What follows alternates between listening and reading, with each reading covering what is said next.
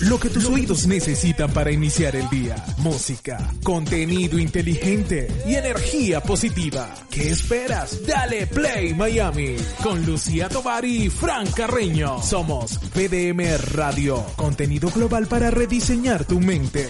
Dale Play Miami. Sí, señor. Aquí estamos en SOS Adolescentes. Vamos a comenzar eh, la sección de hoy de SOS Adolescentes. Ahí ya se conectó la señora Lidven. Muy guapa, muy maja. Muy, muy tiesa y muy eh, maja. Eh, déjame decirte que ese cumpleaños le ha acertado muy bien. Esa, esa, esa, cumplidera de año que ella tiene todos los años le, le ha ido muy bien. muy bien, muy bien. Sí, eso pasa cada, cada 365 días del año. Sí, te da por... Voy a cumplir año otra vez. ¡Otra vez! Oye, pero ya tienes 45 años en esto. Y así somos, ¿no? Así es, ¿cómo están? Buenos días. Muy bien. Bueno, muy bien. Aquí a la expectativa de, del, del, tema de hoy dijimos, bueno, vamos a, a, a conversar como siempre porque estos temas que traes tú todas las semanas son fabulosos. Así que bueno, eh, vamos a hablar de eso, del, del gordo, la flaca, el lento, el rápido, el, el gordito, el, el, el whatever. Hoy, y qué mejor introducción que todo lo que han estado, hemos estado hablando a través del chat y del mismo programa de hoy. Creo que lo dio la dinámica y los mismos artículos que ustedes estuvieron leyendo. Fue como la perfecta introducción al tema de hoy. Sí, total. Bueno, entonces adelante. Y es que estamos arranquemos. ahí, ¿no? Eso, eso también va con la cultura, Lidven, hasta dónde llega. Eh, eh, yo hubiese podido ser mejor si no me hubiesen dicho cabezón o, o, o qué. ¿Cómo? y yo, si además yo, no hubiese conseguido una esposa que además te lo siguiera reforzando. Me lo siguiera reforzando, me, me, me, hiciera bullying. Me Pero, hiciera bullying. Eh, no, ya va, es que yo no tengo, yo no, yo ahí no tengo moral porque al final a mí, a mí mi hermano siempre me dijo cabezona. Entonces, después cuando yo conocí a Frank, mi hermano decía, pero menos mal que ustedes no tuvieron hijos, porque si ustedes se imaginan los dos con esas cabezas tan grandes, y entonces, claro, eso se volvió, además, siempre, siempre es muy cómico. Mi hermano siempre me dice, saludos al cabezón. Sí, de, de cariño, me dice de cabezón. Cari de cariño, sí. y entonces, sabes, tú no, tú no lo tomas como que, ay, no, bueno, no, no ay, no. Y, y entonces, no, no me entran ni los cascos doble XL. No, me quedan apretados. Se te corta la circulación. Se me, se me corta sí, la circulación. Me duele la cabeza cual. a los 15 minutos. Sí. Pero bueno, vamos. Bueno, es así, es así y así funciona. Y yo quiero además invitar a través del chat y de todo el que pueda escucharlo, que nos diga qué sobrenombre, qué apodo, qué etiqueta le pusieron. Este, y quiero hacer una diferencia importante y quiero comenzar por ahí. Primero, voy a comenzar por leer literalmente desde el, el, Wikipedia qué significa apodo o qué significa etiqueta, sobrenombre. Uh -huh, uh -huh. Según el diccionario de la lengua española, un nombre o sobrenombre dado a una persona o cosa, inspirado en sus defectos corporales o alguna otra característica o circunstancia. Los apodos no son exactamente los mismos que los hipocorísticos, que son las formas familiares o afectuosas de los nombres propios de las personas. Por ejemplo, Pancho es un hipocorístico de Francisco. Luchi. ¿Y por qué Luchi? ¿Y por qué quiero comenzar precisamente por ahí? Porque nosotros, primero para mí fue un revelador entender esa palabra hipocorístico, ¿qué significa eso? Y además, entender y analizar desde el punto de vista psicológico de dónde viene y cómo se forman esto y en qué momentos generan efectos que no son precisamente a favor de las personas que tienen esa, esa etiqueta o ese apodo o ese sobrenombre. Generalmente cuando los niños nacen se le asignan hipocorísticos o sobrenombres relacionados a cosas que nos generan afecto, eh, que nos inspiran a esa persona. Mi princesa, mi rey, mi príncipe, mi luz, mi estrellita, mi princesita. Ok, y eso a la hora de la verdad tiene que ver con esa conexión, con ese afecto, con esa alianza o esa afinidad que existe en relación al nacimiento de un niño, de un sobrino, de, de un niño pequeño. ¿Ok? ¿Cuándo surge o cuándo empieza a haber una desviación o cuándo surge eh, esa deformación de ese apodo o de esa característica que bien lo dice aquí, que puede estar relacionada a defectos corporales o características o circunstancias. Efectivamente, cuando ya entramos en la edad escolar. Y eso tenemos conciencia. En muchos casos, los niños lo empiezan a señalar cuando hay algún defecto físico. Pero después, ya cuando hay cierta madurez posterior a los 11 años, ya ahí sí hay mucho relacionado con malicia, mucho relacionado a esa etiqueta en función a que a yo identificar a esa otra persona que probablemente no esté consciente que lo llamemos así, pero es mi manera de yo referenciarme. Eso en, el, en la desviación o en el desvirtuar de ese apodo puede generar, y está realmente considerado así, una baja autoestima, un proceso incluso de no querer entender o no poder aceptar esa característica o esa circunstancia. Cuando la gente lo revierte, cuando ese niño del cual es señalado bajo una característica, un apodo, un sobrenombre como el mocho, el ciego, el gordo, el, el punticoma, el, el gago, no sé, el pirata, ¿ok? Todo eso que tiene que ver con alguna circunstancia física o alguna consideración física. Cuando esa persona se hace dueña de eso y no lo ve como una incapacidad, Lamentablemente, eso sucede única y exclusivamente en el 10% de los casos. ¿Y por qué sucede en tan poco? Porque no hay una formación emocional relacionada con esa circunstancia o con esa deformación o con esa situación física. ¿Ok? Entonces, ¿qué, ¿a qué me refiero con esto? Lo más tradicional el gordito. Ay, el gordito de la familia. Ay, es que se ve tan bonito, gordito y cachetón. Cuando ese niño empieza a tener ciertas limitaciones físicas, como por ejemplo no puede hacer educación física, no puede practicar un deporte libremente, ahí empieza a entrar esas etiquetas relacionadas con su condición física Ay, el lento. Ay, no, nadie lo quiere en el equipo. Ay, no, este es el gordito, el, que siempre va a ser el arquero. Ah, no, va a ser el recoge pelota. No, él es que él es el lento. O ella es la lenta. ¿Qué es lo que pasa? Esos niños empiezan a creerse su condición. Claro. Pero ¿qué pasa si hubiese algún reforzamiento emocional relacionado a qué te está generando comer tanto? ¿Qué te está llevando a que en este momento como familia tengamos una dinámica de alimentación que no sea sana? Ahí es donde yo me refiero a que esto, todo esto hace daño. Y yo voy a poner el ejemplo mío particular. Yo cuando era chiquita, a mí me decían gorda, la gordita, la gordita, la gorda. Mi abuelo materno le sacaba de quicio que me dijeran gorda le sacaba de quicio. Él nunca en su vida me dijo gorda. Porque él decía, la van a etiquetar, ella va a ser gorda si le siguen diciendo así. Yo tuve una etapa en mi adolescencia donde yo efectivamente sí estaba rellenita, yo tenía este, unos cuantos kilos de más. Y llegó un momento, en, justo cuando estoy entre los 15 y 16 años, donde yo decido que yo no me quería seguir viendo así.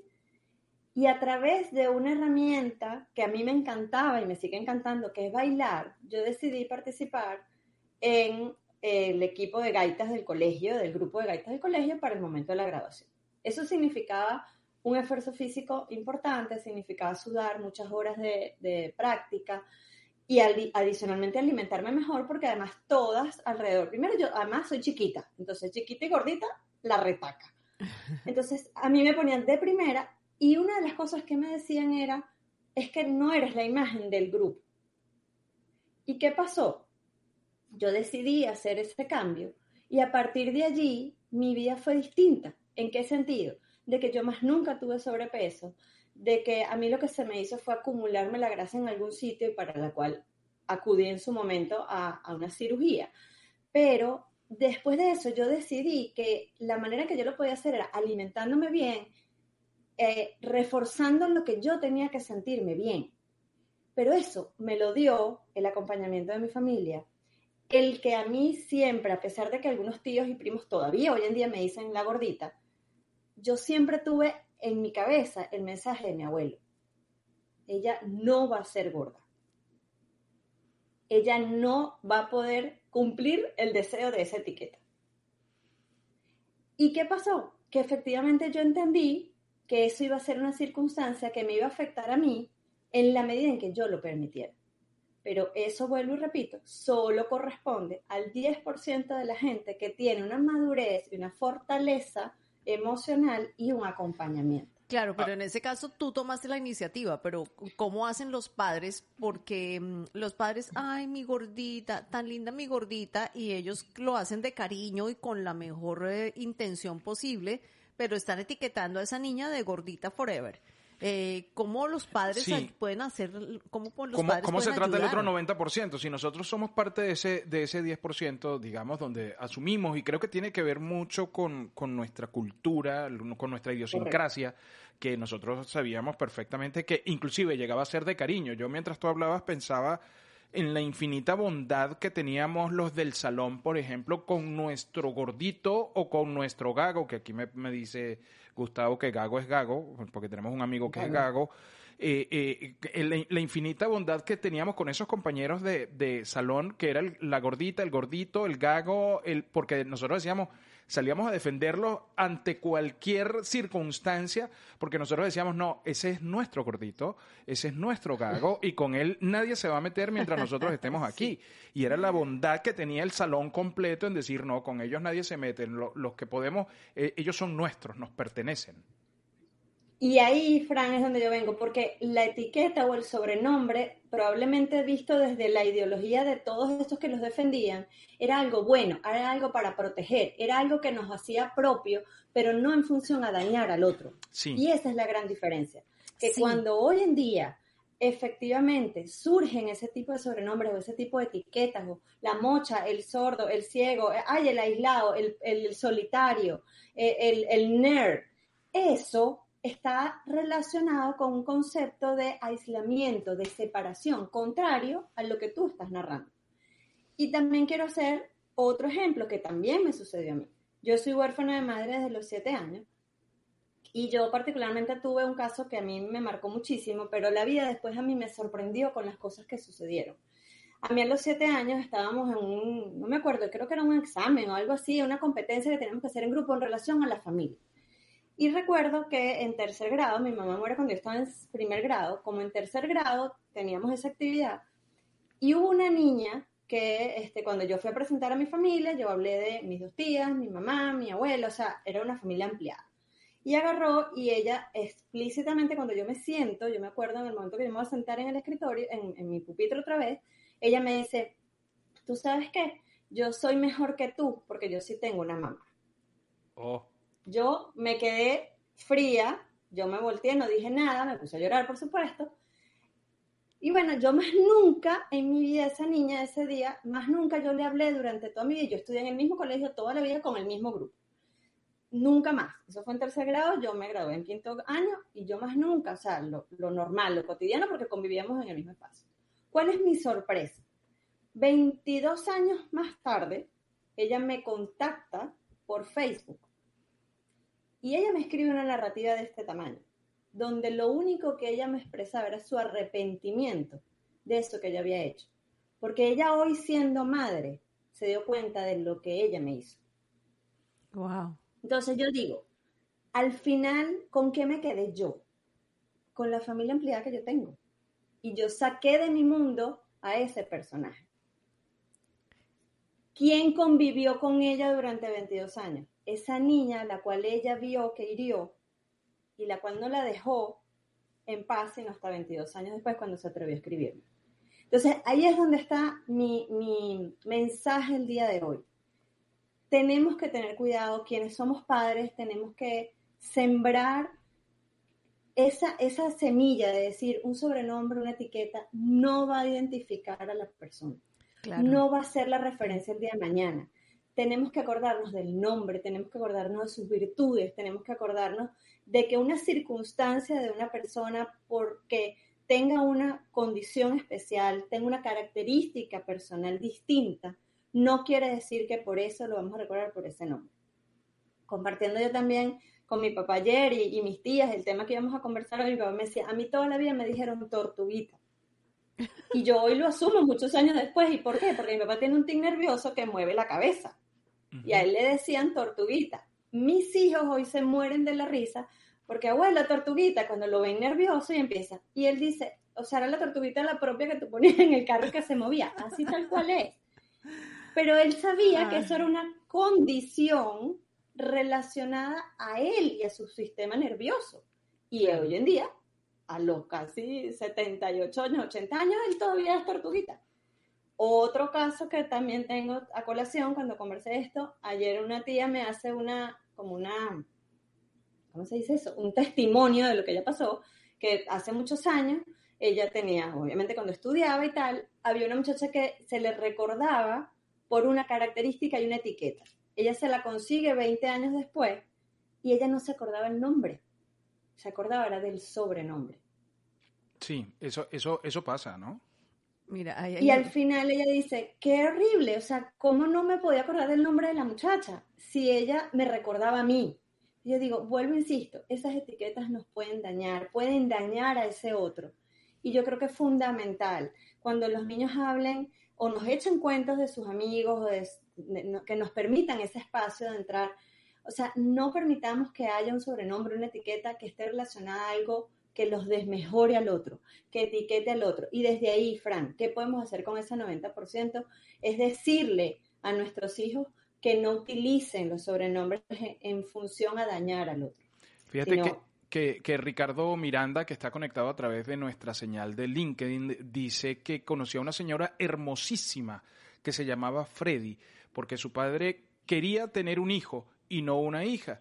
La señora nunca pudo establecer una relación amorosa. Y algo curioso, desde joven escribía un diario y tenía muchísimos cuadernos con toda su historia. Fíjate cómo ella canalizó eso y claro, qué cosa la del papá de llamarlo Freddy, porque imagínate, tú, ¿cómo se llama tu esposa Freddy? ¿Y qué pasa? Y esa seguramente esa persona nunca se identificó con su nombre. Sí, claro. Y en el momento, estoy segurísima que pudiera haber tenido en su vida la posibilidad de hacer el cambio de nombre, lo hubiese podido hacer. Porque efectivamente es un tema de con quién. Y uno de los grandes ejemplos que yo tengo es eh, el, venezolano este que da charlas. Em, Carlos Fraga. no, no, no, no. Es un muchacho que nació con discapacidad y con ah, parálisis. Ah, Michael Melamed. Michael Melamed. Él siempre lo dijo a mí me etiquetaban de muchas formas, a mí me dieron tres años de vida. Y mi papá siempre me dijo, tú eres una circunstancia y tú vas a lograr todo lo que tú puedas. Y nunca me trató como un discapacitado. Eso es clave. Nunca permitió que en el colegio lo trataran como un discapacitado. Y mi pregunta es, cuando nosotros nos referimos a él, nos referimos, ah, sí, el mío es válido. No, para mí particularmente es un, o sea, es un ser de luz, es un tipo que ha sabido aprovechar todas las cosas maravillosas que tiene. A él le pudieron haber dicho cualquier cosa, pero él no tuvo la fuerza ni la capacidad para decir, yo me quedo con lo malo, me quedo con lo bueno, con lo que soy. Aquí Susana Gozaine dice, el lenguaje no es inocente, las palabras tienen un gran impacto en nuestras vidas, pero eso es importante hacérselo entender a los niños, desde niños. Es importante lo que tú dices, el valor de las palabras que las palabras no es como te decían antes las abuelas que se las lleva el viento. No, no, no, no, no. Las palabras no se las lleva ningún viento. Se quedan ahí y se quedan para siempre. Em, a mí me decían en el liceo el importado. Bueno, al negro Artigas le han dicho de todo. El, importado. El negro lleva, eh, en ese tamañote que tiene, le han metido todos los remoquetes que han podido. Todos. Él era muy, entre otras cosas, el importado porque era muy bueno en inglés. Después en la universidad le pusieron el negro. Y así, y así, pone yo no sé cuántos ahí, pegado. O sea, eh, Diana Ceballos, soy la mayor de seis hermanos, me decían negrita Puloy. Soy la más bronceadita de todos. Eso fue inspiración para mí. Amé la raza, mi color, África y su swing. ¿Viste? Entonces es del lado positivo que tú lo ves. Este flaquito solo yo puedo decirle flaco. ¿A cuál flaquito, Judith? ¿A cuál flaquito te refieres? ¿Cómo así? Em, ¿Llegó el momento de confesiones? Sí. Ibrahim, las etiquetas según de quien vengan pueden ser un estímulo para el cambio. Tuve un alumno gordito que en año y medio lo convertimos en el gordito campeón nacional infantil, familia e instructor unidos. Voy a llamar a la mitad de los Así panas para averiguar sus nombres reales, dice Ibrahim. Sí, en general, a veces tú no sabes ni siquiera Así. cómo se llama, porque no, el flaco. El flaco. ¿Cuál flaco? El flaco, el flaco Rodríguez. Y, eh, sí, pero ¿cómo se llama el flaco Rodríguez? No sé, el, fla- el flaco Rodríguez. Mm, las palabras... Y, y- y eso, perdón, y eso tiene que ver tal cual, Lucy, con lo que tú decías. Yo tengo gente y durante mi época, cuando Darwin y yo nos conocimos, teníamos un grupo muy grande en Movilnet y a mí me decían Lacha, pero no por el hacha, sino por la chaparra. Lacha, la chaparra. Y hoy en día, después de miles, o sea, veintipico de años después, a mí me escriben Lacha, no sé qué, y Lacha. Y al final yo digo, y mis hijos se los hago saber. Yo fui lacha y fui chiquita toda mi vida y fui la primera de la fila y fui la que me decían que, ay, tú no vas a crecer, tú no vas a lograr cosas. Efectivamente, yo digo, yo me siento tan orgullosa de lo que soy, de lo que logré, a pesar de todas mis circunstancias, chiquita, gordita, huérfana, o sea, de mamá. Al final, todo eso te hace a ti, en la medida que tú te lo quieras creer, más fuerte. Y 100% de acuerdo. Depende de lo que tú quieras creerte de esos apodos.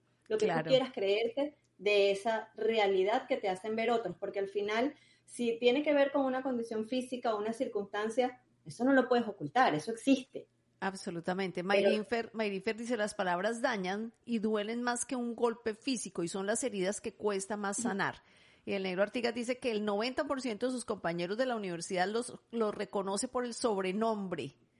Eh, por el nombre me cuesta. Es que, es que está en nuestra Que cultura. nosotros tenemos eso Es en que la no- cultura sí, nosotros tenemos mucho eso, o sea, nosotros siempre decimos que venimos, por ejemplo, en Venezuela del país del bullying, porque eh, eh, nosotros todo, Así es. todo el tiempo es bullying con todo el mundo y no está malinterpretado el bullying, forma parte de la camaradería, del cariño, de, del el sentirte mío, ¿sabes? O sea, eh, es un enfoque diferente al que tiene en otros lugares. Y, y, eh, totalmente de acuerdo y tiene que ver con una cultura incluso latina, ¿ok? No solamente de Venezuela, sino en general. Ayer yo tenía una sesión con una niña que, que está haciendo, tiene 15 años, está haciendo un curso de modelaje y le tomaron sus primeras fotos, ¿ok? Sus primeras fotos para acercarla a lo que es el mundo de la fotografía, el mundo del modelaje, sin necesidad de que sea modelaje, pero te preparan para eso, por la etiqueta y todo el cuento. Ujú. Y yo le hice que analizáramos juntas cada una de sus fotografías y que viera qué le gustaba y qué no le gustaba. En todas, en el 100% de las fotos decía que es que me veo muy flaca. No me gusta, los brazos se me ven demasiado flacos. Ella, gracias a Dios, no sufre ningún desorden alimenticio, pero su contextura es delgada. Al final, para hacerles el cuento corto, yo lo que le hice saber es, dibújate como tú quisieras imagínate como tú quisieras. Bueno, con unos brazos más definidos, un poquito más rellena. Ok, ¿qué estás haciendo para eso? Nada. Ok, ¿qué le hice saber? Y, le, y es parte siempre de lo que yo digo cuando tiene que ver con unos defectos físicos. Tu cuerpo es tu templo. Tu cuerpo es una bendición que te va a acompañar siempre. Y tú tienes que saber aprovechar esas cualidades muchas niñas en este país particularmente, que el índice de obesidad en adolescentes es muy alto, ven tu cuerpo como algo deseado. Y tú que lo tienes, lo deprecias, Mm. lo desperdicias porque además no lo valoras. Entonces, mi recomendación fue, empieza a hacer cosas para tú sentirte bien contigo misma, con tu cuerpo, y aprécialo, disfrútalo, y, a- y apaláncate en las cosas que te gustan, en tu sonrisa, en tus cejas, en tu pelo, porque al final tú vas a, naciste con él y vas a morir con él. O sea, no hay manera de que nos desconectemos del cuerpo para yo mantenerme viva. Es imposible. Entonces, en la medida en que nos veamos bien y te sientas mejor, esa en esa medida, tú vas a dejar de creerte que ser flaco es malo, que la etiqueta del que te digan, ah, es que tú eres demasiado huesito. Yo le digo, eso no importa, porque tú te sientes bien contigo. Haz las cosas para que tú te quieras como eres. Totalmente. Totalmente. Totalmente. Y además, esas que dicen que son demasiado flacas no saben lo que están diciendo. Porque el día que se pongan gordas, ese día saben, ese día van a entenderlo. Nosotros tenemos un- una pareja amiga y ella es delgada, pero tiene muy bonita forma. O sea, es muy delgada, pero tiene, tiene buena forma. No, come como un obrero. Porque ella, que ella quiere, ella quiere ponerse gorda. Y yo digo, no sabe lo que dice. O sea, y además se sienta y se come, no, dos hamburguesas, pero triple carne, triple todo. O sea, come y come como un animal, te lo juro. O sea, come como un obrero. Eh, Así es. Y, y, es que en eso en todos los casos, Lucía, todo lo que tiene que ver con la con textura, siempre el querer ser más o el querer ser menos tiene que ver con desórdenes alimenticios. Porque puede comer mucho, pero está comiendo mal. No está comiendo para engordar, no está, no está comiendo para hacer músculo, no está haciendo ejercicio para hacer músculo. Claro. Entonces, desde ahí es donde viene todo el tema. O sea, los que son competidores, maratonistas, son todos de Etiopía, son unos huesitos así.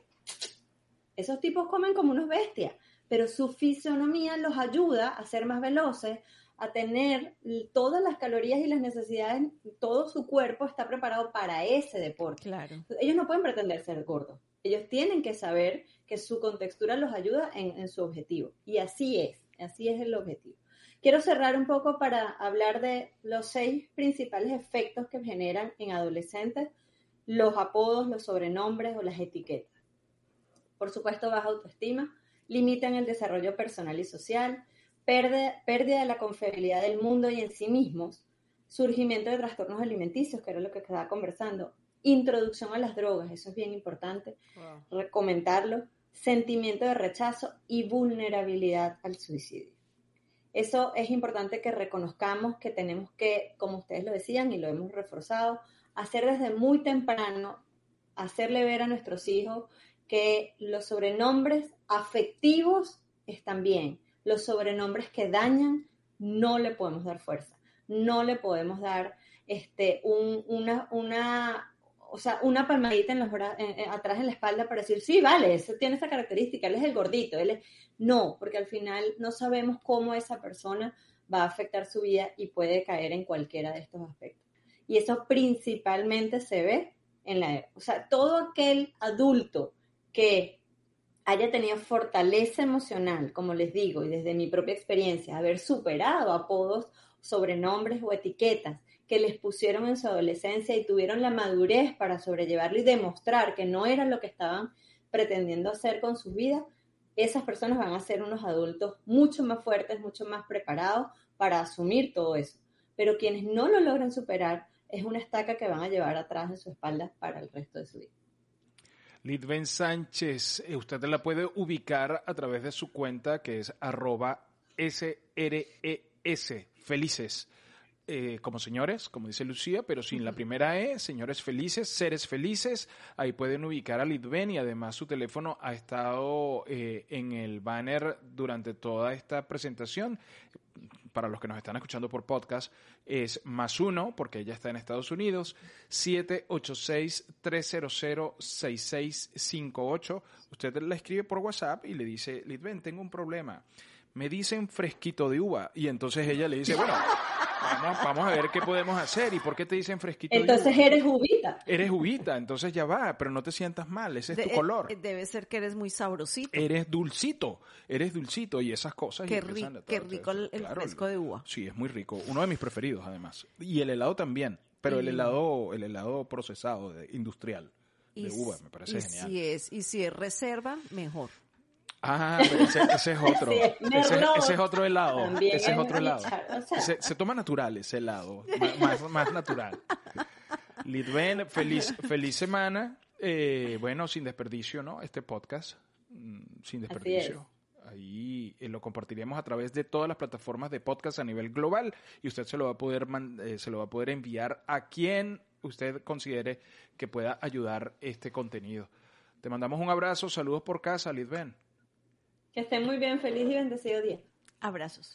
Lo que tus oídos necesitan para iniciar el día. Música, contenido inteligente y energía positiva. ¿Qué esperas? Dale Play Miami con Lucía Tovar y Fran Carreño. Somos PDM Radio, contenido global para rediseñar tu mente.